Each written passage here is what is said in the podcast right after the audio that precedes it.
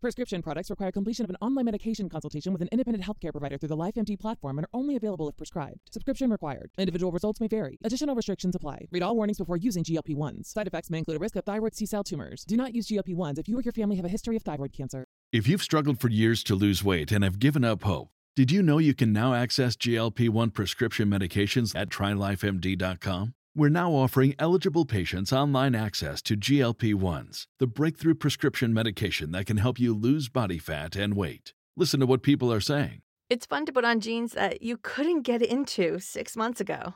Every morning, I look forward to getting on the scale. For anybody who's struggling with their weight, it's a godsend.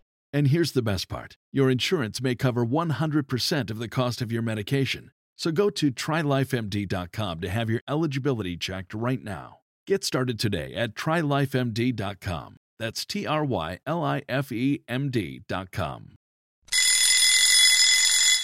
¿Quién? ¿Quién? Oh, que la... porque están molestando a estas horas. Uy, chocan. ah, ¿qué onda?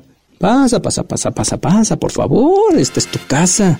Bienvenidos a Casa de Montiel, donde encontrarán todo lo que quieren saber y lo que no de la música, cine, televisión, libros y demás grasejadas. Soy Edgar Montiel y el día de hoy todo será una fabulosa sorpresa. Empezando por Rosario Calvillo, quien nos reseñará el libro que ha leído más recientemente. ¿De qué se tratará? Descubrámoslo a continuación. A continuación de esta información. Fíjense que se dice, se rumora que con el estreno de la serie Obi-Wan Kenobi en Disney Plus, ya empezamos con choque, se podría decir, con el canon, ya que se dice que dentro de la serie Obi-Wan y Darth Vader podrían encontrarse en cierto punto de estos seis capítulos que veremos próximamente, aun cuando, según el canon de las partes 3, 4, 1, 2, 3, no, 4, 5 y 6, los episodios 4, 5 y 6, la primera vez que se encuentran Darth Vader y Obi-Wan, el propio Anakin Skywalker dice, Cuando te dejé, no era más que el aprendiz. Ahora yo soy el maestro. Lo cual nos dice que Obi-Wan y Darth Vader, desde aquel accidente en el que perdió algunos miembros Anakin, no se habían vuelto a ver. Me refiero al episodio 3. Si 1, 2, 3. Voy a necesitar un abaco para poder seguir con esta plática. Puntualizando, en el episodio 4 se dice que Darth Vader y Obi-Wan nunca se habían visto hasta el día del encuentro, ya que la vez anterior, inmediata, fue al final del episodio 3. Hasta ahí vamos bien. Ok. Qué difícil es esta saga, qué bárbaro. Ya ni hablar de los libros, de los cómics, de las series, las series animadas, las series live action, las precuelas de la Alta República, de la Baja República, de la República... Ah, es un rollo. Pero bueno, así está el asunto con Obi-Wan Kenobi. Y siguiendo por el camino de Star Wars, la dirigente de Lucasfilms, Kathleen Kennedy, señala con su dedo flamígero a Donald Glover por el constante retraso de la serie Lando. Esta es una serie que desde 2020 Caitlin Kennedy propuso después del éxito de Rogue One, el mediano casi fracaso de la película Solo, ambas precuelas de la trilogía original y actualmente con la vista en series como Andor que se estrenará el 31 de agosto, después una de Marvel y a continuación la tercera temporada de The Mandalorian, eh, después otra de Marvel y le seguirá el estreno de Ashoka o Ashoka, no sé bien todavía cómo se pronuncia. Además de series como The Acolyte y una recién ingresada al slate de series de Lucasfilms, y se trata de Skeleton Crew, que aún se encuentra en desarrollo. Habiendo dicho esto, eh, Caitlin Kennedy habló con el sitio Cinema Blend durante la Star Wars Celebration acerca de por qué se ha pospuesto la serie de Lando, a pesar de que es un personaje muy carismático, el personaje y el actor. A lo cual Caitlin solo pudo decir, a mí no me vean.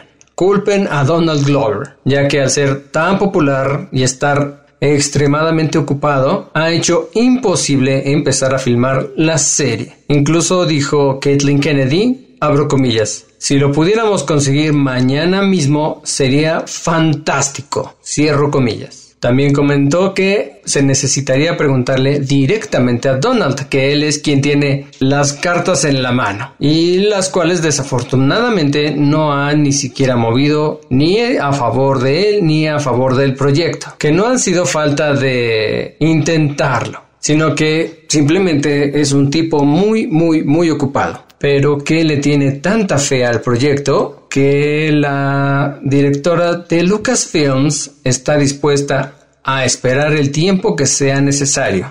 Y creo que va a tardar un poco porque la serie de Donald Atlanta acaba de terminar hace poco su tercer, mm, finale. Sí, su tercera temporada acaba de terminar hace poco. Además, Donald Glover está inmiscuido en un nuevo proyecto, Mr. and Mrs. Smith, una serie para Prime Video, además de su proyecto paralelo como músico conocido como Childish Gambino que parece que no, pero le quita mucho espacio a su agenda entre conciertos, presentaciones, grabaciones, etcétera, etcétera. Así que por lo que a Disney respecta, se ve un poco complicado que la serie Lando se estrene antes de 2024. A menos que Donald Glover sea traído a la fuerza. No a la fuerza de que, ah, ven, no, sino al lado de la fuerza la fuerza de los Jedi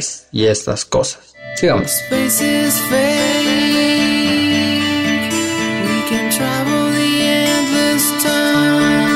Al regresar, Rosario Calvillo nos reseñará su lectura más reciente. ¿Qué será? ¿Qué misterios habrá? Descúbranlo después de esto.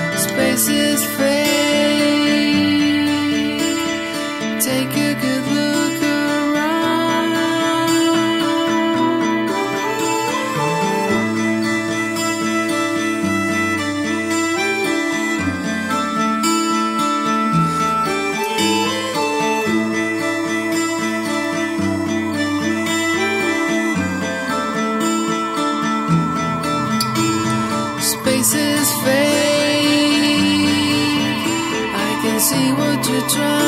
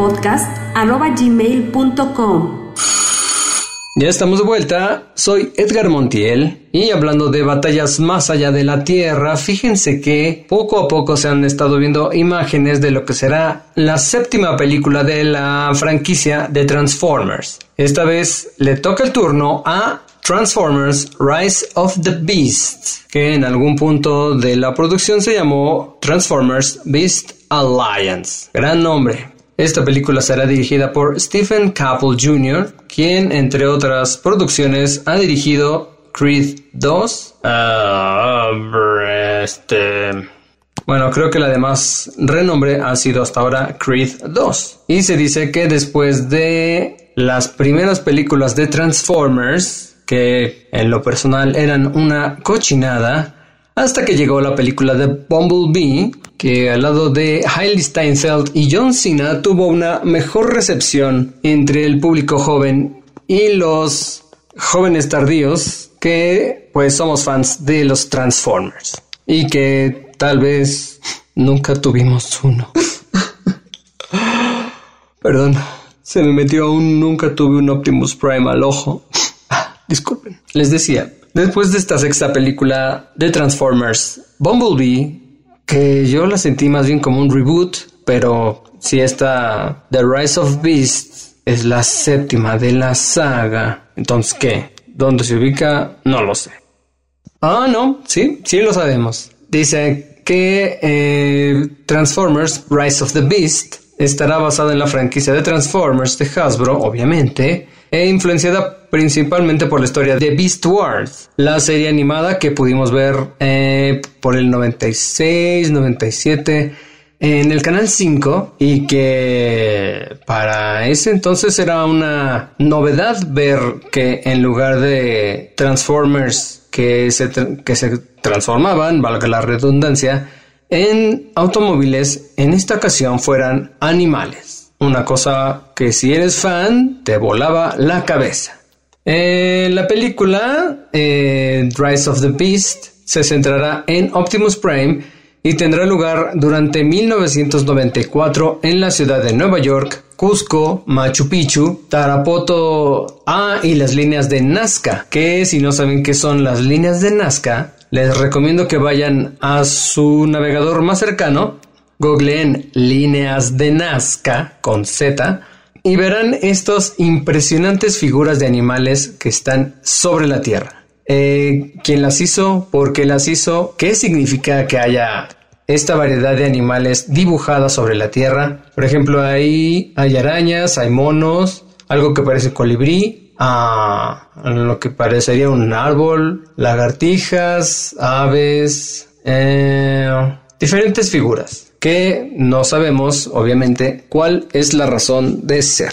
Volviendo a la película de Transformers, em, lo que se sabe hasta ahora es que en el 94 una pareja de arqueólogos de Brooklyn entra en un antiguo conflicto que se relaciona con tres facciones de Transformers, los Maximals, los Predacons y los Terrorcons. Vaya, vaya. Entre el reparto podremos ver a Anthony Ramos, que próximamente aparecerá en la serie de Iron Heart y que pudimos ver protagonizando la película In the Heights de Lin Manuel Miranda y también participó dándole voz al señor Piraña en la película Los tipos malos, obviamente en la versión en inglés. La versión en español es Kalimba, así que no los confundáis y a la actriz Dominique Fishback, que no tenía el gusto, pero es una actriz dramaturga estadounidense conocida por haber interpretado a Billy Rowan en Show Me the Hero y Deborah Johnson en la película Judas and the Black Messiah. Mm.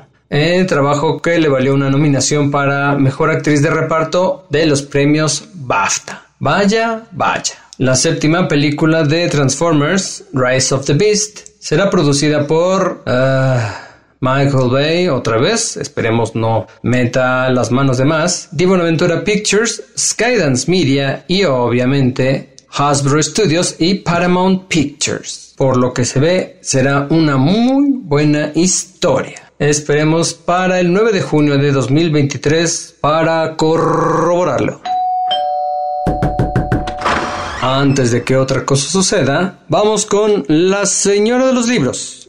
la única que mantiene el misterio sobre sus cápsulas hasta el último momento. Te escuchamos. Hola, hace unos días alguien me preguntaba sobre libros que abordaran el tema de la neurodiversidad o neurodivergencia, que incluye la dislexia, la bipolaridad, el déficit de atención, la esquizofrenia y sobre todo el espectro autista. Esto para participar en Érase una vez rap, convocatoria del Instituto Cultural de León, cuyo objetivo es promover la lectura, la escritura y la creación artística entre los jóvenes. Concurso que por cierto cierra el próximo 17 de junio y tiene como premio hasta 10 mil pesos. Hay pocos libros de literatura que traten el tema y mucho menos que lo traten con calidad literaria. Tratando de recordar títulos que pudiera recomendar, vino a mi mente un libro que más bien trata sobre la discapacidad física e intelectual de una joven. El libro se llama Sirena, escrito por Ana Romero e ilustrado magníficamente por Mercé López, editado en 2019 por Castillo en su colección Serie Roja. Este libro, vaya que es una belleza. Nos cuenta la historia de Caria, una sirena indómita y curiosa que por contravenir los decretos reales del rey Neptuno y dejarse ver por los hombres, debe ser desterrada por un tiempo al mundo humano en un cuerpo que no deje dudas que una de sus mitades es una criatura del mar. Ese cuerpo añora el mar, sus piernas no la sostienen, los pulmones no resisten la sequedad del aire, su lengua se enreda y las palabras suenan como si hablara desde debajo del mar. Esto los doctores lo han diagnosticado genéricamente como discapacidad intelectual. Los padres de Caria, los señores H, se enfrentan a mil dificultades por la condición de la niña pero igual la llenan de cariño y hacen todo lo que está a su alcance para hacerla feliz, como comprarle libros con temática marina para su cumpleaños o finalmente, durante unas vacaciones, llevarla a conocer el mar. En ese reencuentro con su verdadero mundo, la sirena tendrá una oportunidad de volver y hasta de encontrar el amor, pero se enfrentará a la posibilidad de abandonar a sus padres.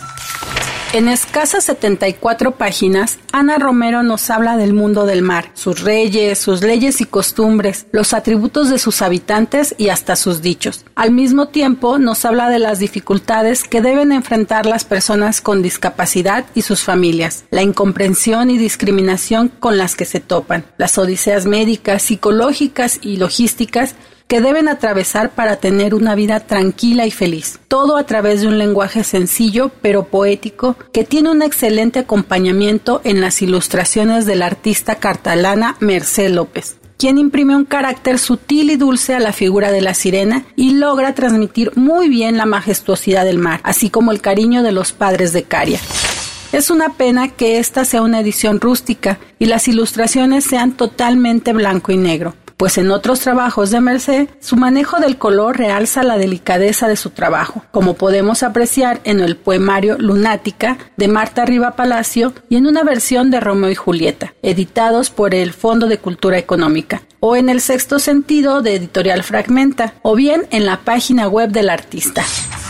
Esta es una novela corta que presenta un tema interesante, difícil de tratar, pero lo hace alejada de convencionalismos sensibleros, de obviedades que lo harían un libro de buenas intenciones, pero predecible o aleccionador, que pasaría por nuestra historia lectora sin pena ni gloria. Sirena es un libro bellísimo, tanto en forma como en fondo. Esto es todo por hoy. Me encuentran en Facebook como Rosario Calvillo y en Twitter como Ros-Calvillo. Adiós.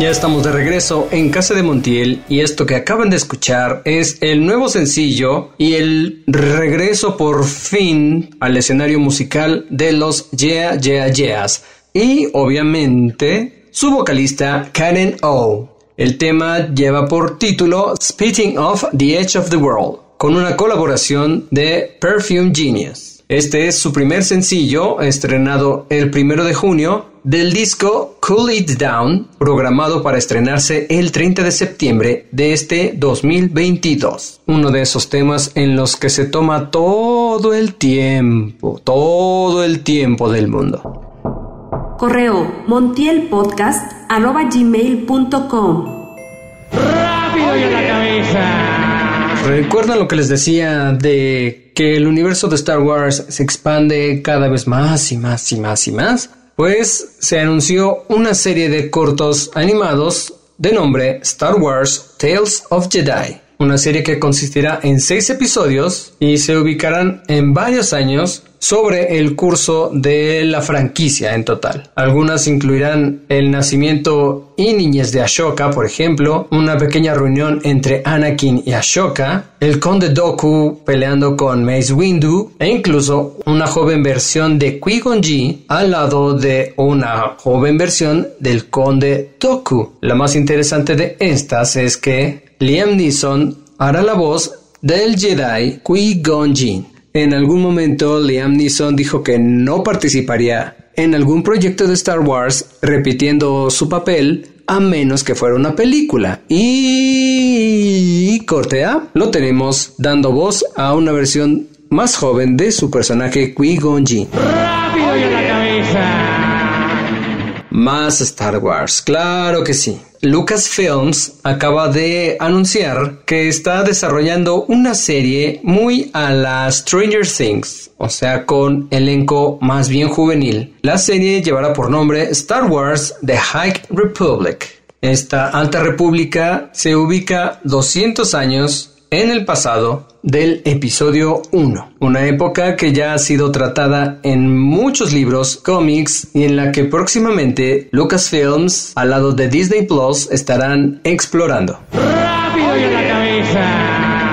Más Star Wars, más Star Wars. Ahora Dark Horse, la editorial Dark Horse, publicará una nueva antología que llevará por título Star Wars Hyperspace Stories. En esta serie de cómics se verán diferentes historias ubicadas en toda la era de Star Wars, en cualquier punto de la línea temporal, ya sean héroes o villanos. Así que si eres un Warsy, que le gusta leer más historias que abonarán al canon, prepárate para el 10 de agosto de este 2022 y ve a tu tienda de cómics favorita para obtener el primer número de Star Wars Hyperspace Stories. Que tu Obi-Wan, que tu Anakin, que tu Padme, que tus Ewoks, todas las historias que te puedas imaginar, ahí estarán. ¡Rápido y a la cabeza!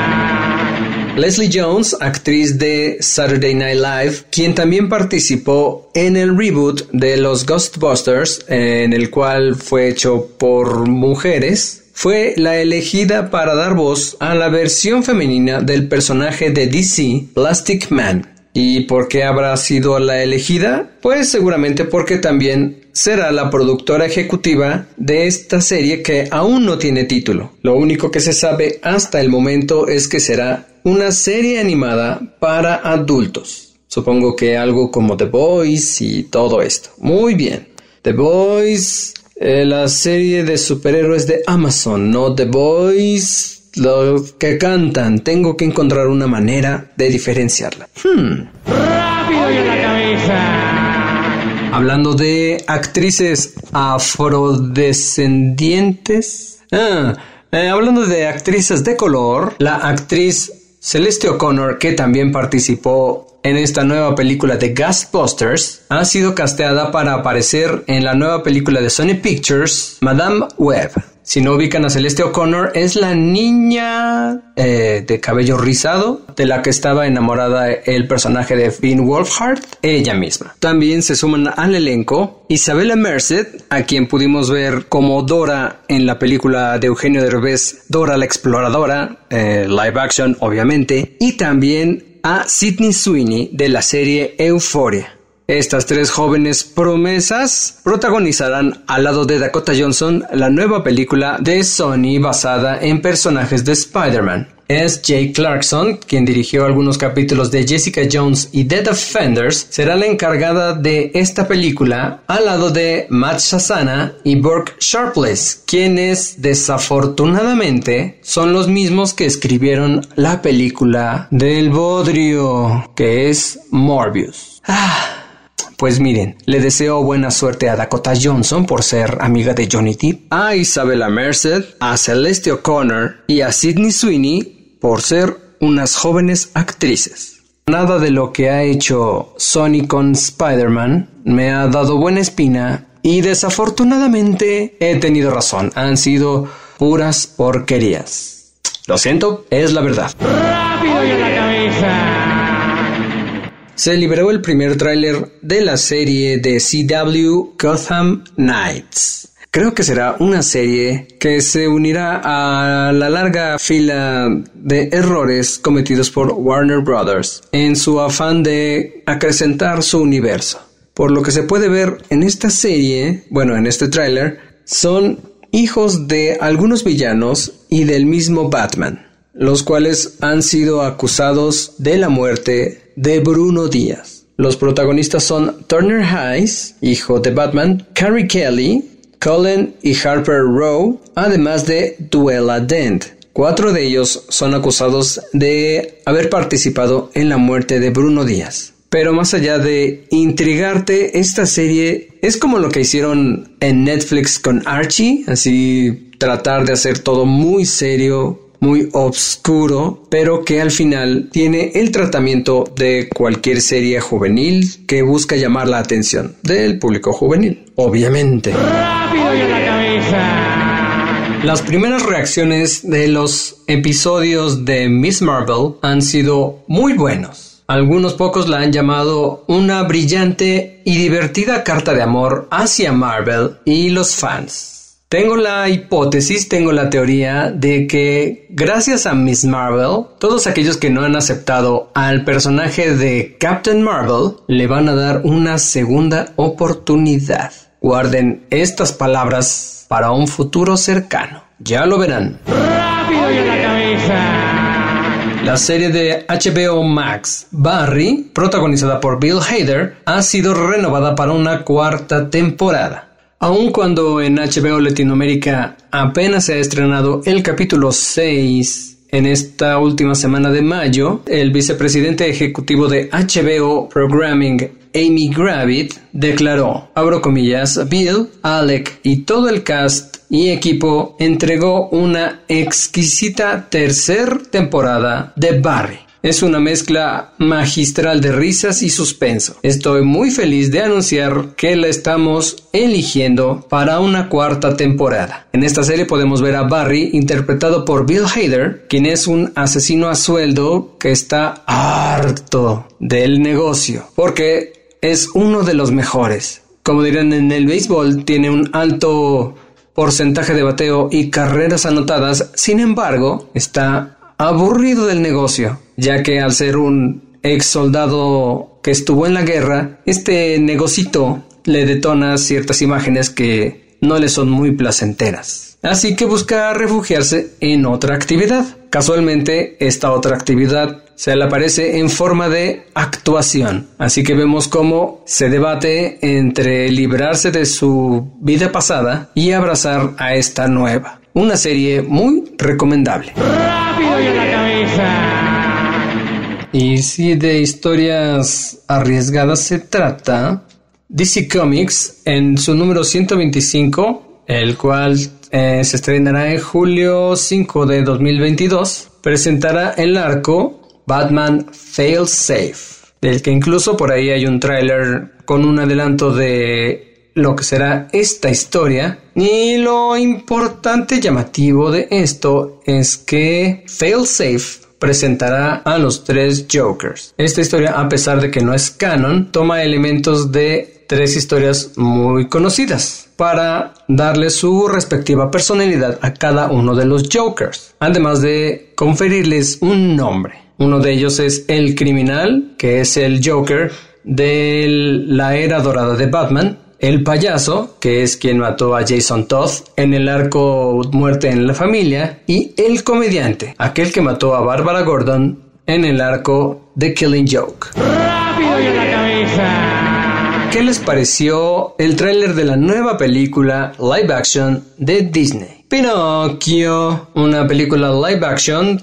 mezclada con CGI dirigida por Robert Zemeckis. Ah, muy bien. Eh, quien también escribió el guion al lado de Chris Waits, producida por Walt Disney Pictures, obviamente. Es un remake de la película de 1940, como ya todos lo sabemos, el cual a su vez está basado en el libro italiano de 1883, Las aventuras de Pinocho, de Carlo Collodi. El 8 de septiembre de 2022 está programada para estrenarse por lo visto, solo en la plataforma Disney Plus. Sabemos, no, no, no sé si eh, al final vaya a ser un estreno simultáneo por la calidad de la película o el tamaño de los actores que estarán inmiscuidos. No lo sabemos. Lo que sí es que aquí está el reparto. Tom Hanks será Gepetto, el padre de Pinocho, Cynthia Erivo, será el hada azul. Luke Evans será el cochero, propietario y operador de la isla de los juegos. ¿Será ahí a donde se llevan a todos los pobres niños indefensos? Kayan Lamaya como Fabiana, Giuseppe Battinson será el señor Stromboli. Entre los actores que prestarán su voz estarán Benjamin Ivan Ainsworth como Pinocho, Joseph Gordon-Levitt será Jiminy Cricket, mejor conocido como Pepito Grillo. Keegan Michael Key será el honesto John Worthington Fullfellow. Ah, el zorro que se lleva al pobre Pinocho con engaños. Además de Lorraine Bracco será Sofía, una gaviota. Ella es un personaje nuevo en esta adaptación de Pinocho. La música estará a manos del maestro Alan Silvestri, que también ya es un músico recurrente, así como Tom Hanks, en las películas de Robert Zemeckis. También trabajarán en la música y canciones Glenn Ballard, quienes refrescarán algunas canciones de la película original e incluirán algunas nuevas. Teniendo tan cerca, tan cerca, el estreno de la versión de Guillermo del Toro acerca de Pinocho también, habremos de ver cuál se lleva la atención de la gente. Si la adaptación clásica de un clásico o la nueva visión de un director como Guillermo del Toro. Solo el tiempo lo dirá.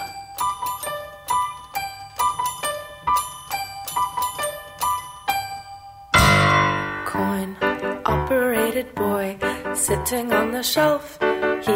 A toy, but I turn him on and he comes to life. Automatic joy, that is why I want a coin operated boy. Made of plastic and elastic, he is rugged and long lasting.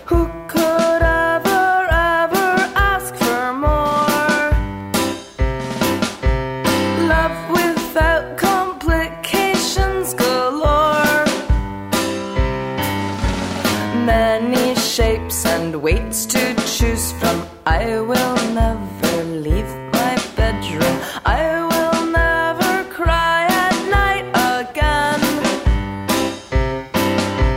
Wrap my arms around him and pretend. Coin operated boy. All the other real ones that I destroy cannot hold a candle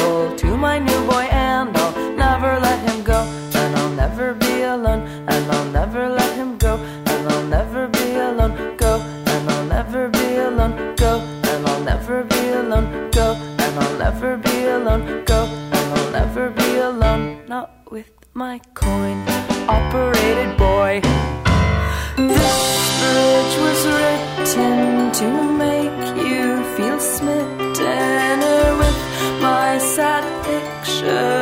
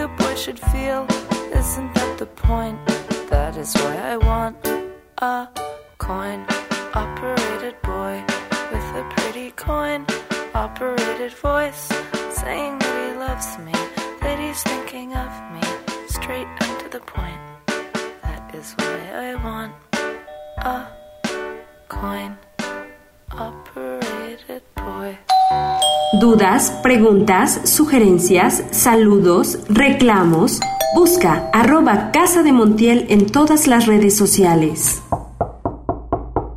Ya estamos de vuelta. Soy Edgar Montiel. ¿Y qué tal con el chismarrajo que por fin tuvo buen término a favor de Johnny Depp? Me refiero a esta demanda interpuesta por Johnny contra Amber Heard por 50 millones de pesos debido a que el actor puso una demanda por difamación contra su ex esposa, ya que ésta escribió una publicación en la que hablaba de violencia doméstica. Los abogados de Amber Heard, nada tontos, contrademandaron diciendo que lo que decía el grupo de abogados de Johnny Depp era igualmente una difamación. Solo que ellos se vieron más inteligentes o avariciosos, como quiera verlo usted, y contrademandaron por 100 millones de pesos, nada más. Total que después de semanas de deliberación, de, de, declaraciones, de testigos, de mentiras, de engaños, de objeciones y de dimes y diretes, por fin este miércoles primero de junio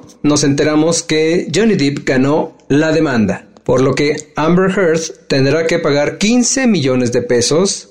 Mientras tanto, Amber Heard también ganó su contrademanda por difamación, pero a ella solo le tocan 2 millones de pesos. Así que si la matemática no me falla, Johnny recibirá 13 millones de pesos. Ah, de pesos. No, pues no. 13 millones de dólares. Pero tomando en cuenta que Amber tiene 7 millones de, de Donny, de Johnny, le va a salir el chistecito en 8 millones. Es lo que va a tener que desembolsar si nos vamos a estas cuentas truculentas. Todos en las redes sociales se han levantado diciendo que es un buen momento para todos aquellos que desde el inicio del movimiento Me Too han sido señalados y que no se les ha dado la oportunidad de una defensa real. Incluso el mismo Johnny Depp en un inicio de este juicio dijo que por fin tendría una oportunidad real de ser escuchado.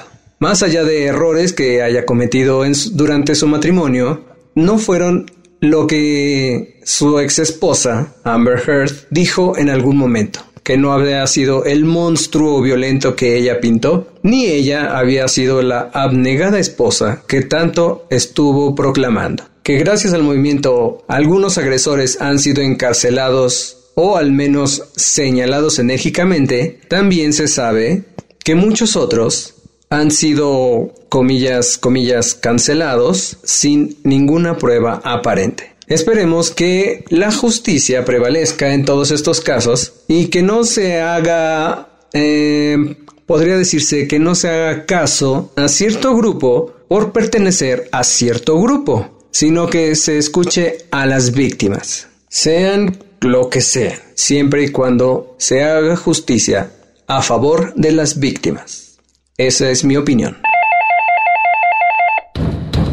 La serie Stranger Things, Dios, qué buena es. Esta cuarta y última temporada, vaya que se puso muy bien. No sé si es porque los personajes ya están desarrollados, no sé si el director Sean Levy y los Duffer Brothers hayan evolucionado en su forma de contar historias. Sean Levy creo que sí. Es quien ha dirigido las películas de Ryan Reynolds eh, Free Guy, The Adam Project, y gracias al éxito que ha tenido esta mancuerna de Sean Levy y Ryan Reynolds, se le ofreció dirigir la película que ya tiene luz verde por parte de Disney, Deadpool 3. Así como lo oyen. Además de haber dirigido Stranger Things, Sean Levy ha dirigido eh, Una noche en el museo, las tres de Una noche en el museo, Real Steel, protagonizada por Hugh Jackman, que era como una adaptación de este jueguito de robots en los que le picas un botón en medio y tiran puñetazos,